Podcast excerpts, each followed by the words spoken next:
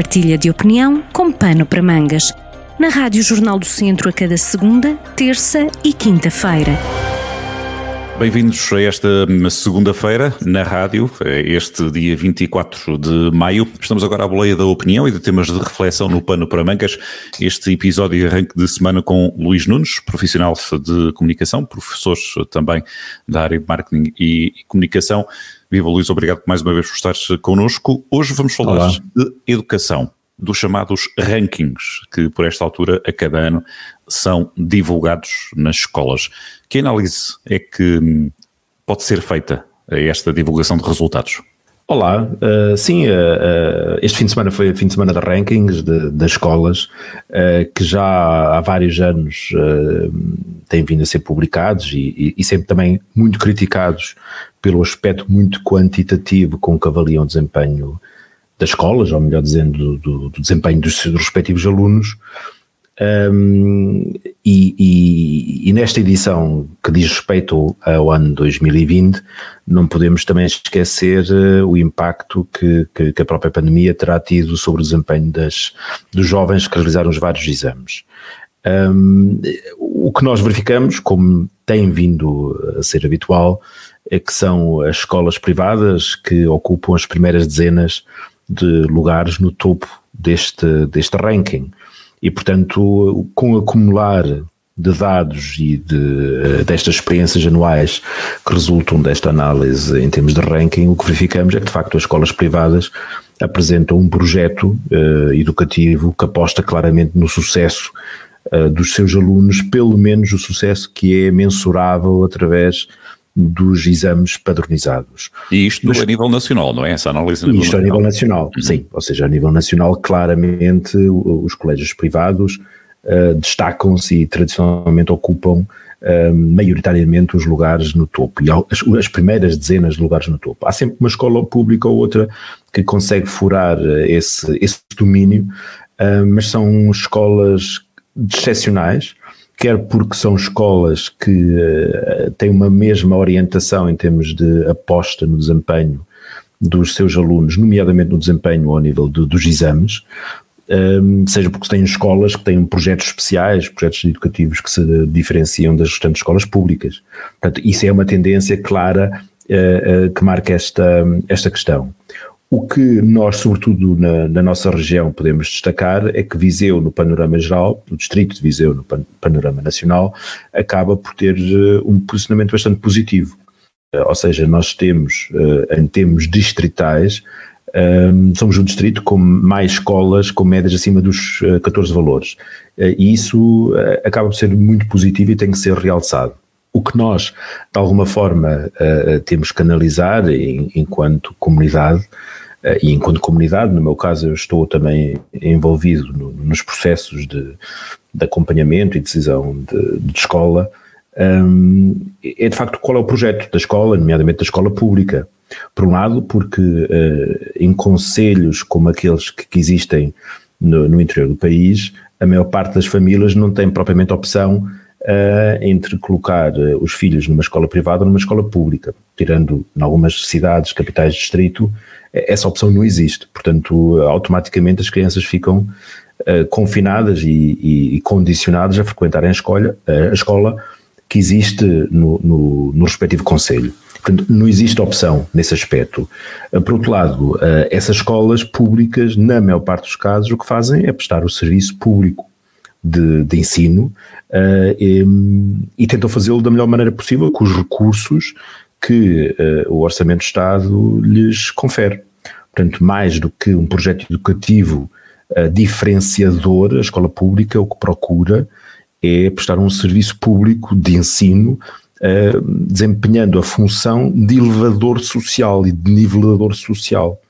Portanto, há aqui um trabalho que deve ser destacado e que é um trabalho muito importante que a escola pública desenvolve um, na promoção da igualdade, na promoção da elevação do elevador social, para que também eh, as crianças jovens famílias menos favorecidas possam eh, ascender através da educação eh, a um nível de vida uma qualidade de vida superior, que obviamente um, o, o, ensino favorece. Estas, eh, estes rankings, isto tocando aqui também noutra, noutro ponto de análise, precisamente por essa comparação, se é possível falar assim, entre público e privado, eh, essa nivelação eh, social que, de que fala, aquilo que se faz analisando apenas os resultados de números, muitas vezes deixa de fora eh, muito trabalho que é feito em, em projetos específicos de integração com, um, ehm, com alunos de, de, de, regiões que têm, eh, digamos assim, mais dificuldades, muitas vezes até necessidades especiais. Uh, esse, esse trabalho fica todo fora. Portanto, é um trabalho também que tem que ser valorizado e que nesta análise, digamos assim, na espuma dos resultados, fica, fica de fora. Ah, isto é um bom motivo, pode dar pano para mangas para analisar o projeto de escola como um todo, não é, Luís? Sim, é, é evidente que eh, nós temos que ter avaliação e temos que ter uma avaliação também quantitativa que permita a comparação. Uh, não podemos é apostar as nossas fichas todas neste, neste ranking que faz uma análise muito redutora daquilo que é o desempenho da escola como um todo. Uh, e fatores mais qualitativos que eu pessoalmente considero mais importantes, como a formação humana, a, a, a, contribuição para o tal nivelamento social, a contribuição para a felicidade das pessoas, para a formação enquanto boas pessoas que estes jovens, estas crianças uh, hão de ser, e é isso que a gente quer que sejam, não só como pessoas, mas também como futuros cidadãos da nossa comunidade, um, esse tipo de avaliação fica fora dos rankings, como é evidente.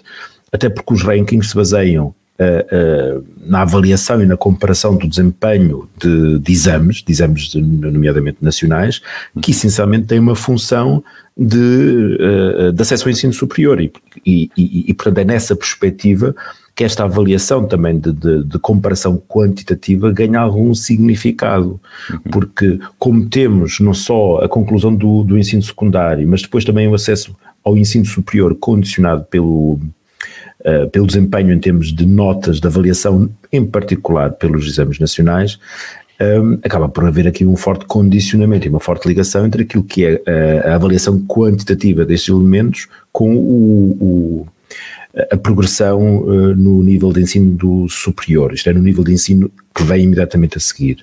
O problema, na minha opinião, é que nós não, não, não podemos pensar a escola até ao 12 ano, isto é, a escola uh, obrigatória apenas como a preparação para o ensino superior, isto é para o nível seguinte. Nós temos que pensar a escola como o espaço de excelência que vai formar toda a camada de juventude, independentemente dela seguir para o ensino superior ou não. Exatamente. E aí há, e aí há os tais fatores de qualidade que por vezes ficam de fora. Uhum. Uh, e é aqui que eu penso que a questão dos projetos que as escolas devem identificar e devem construir, também as escolas públicas, ganha particular importância, que é qual é o projeto que cada escola tem, e esse projeto tem que ser adaptado e tem que ser pensado em função daquilo que são as condições da sua comunidade. E é as condicionantes da sua comunidade e os objetivos da sua comunidade, que pode ser a comunidade local, mas também pode ser a comunidade regional para além da comunidade mais ampla, da comunidade nacional, e obviamente, como, como falámos da última vez, da questão dos valores europeus, tem que, obviamente, há aqui um alinhamento. Agora, localmente, a escola pode ter um papel diferenciador ao responder às necessidades da economia local, à procura de mão de obra qualificada em determinadas áreas, e eu penso que isso, por vezes, não é devidamente acautelado ou porque não há capacidade de o fazer, capacidade em termos de recursos para adaptar aquilo que é a oferta escolar às necessidades do mercado, quer do ponto de vista da integração dos vários parceiros que pode não estar devidamente uh, acautelada para ver os inputs necessários para ver essa formação.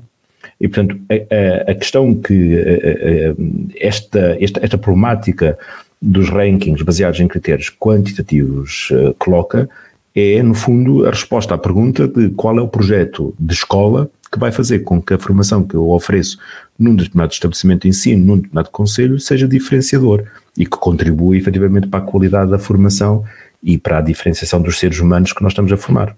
Naturalmente. E acaba por ser também sistemas eh, que se complementam, digamos assim. Haverá este sistema que acaba por ser puxado também pelo ranking, quando se fala do ranking, ninguém gosta, ninguém gosta de ficar atrás, não é?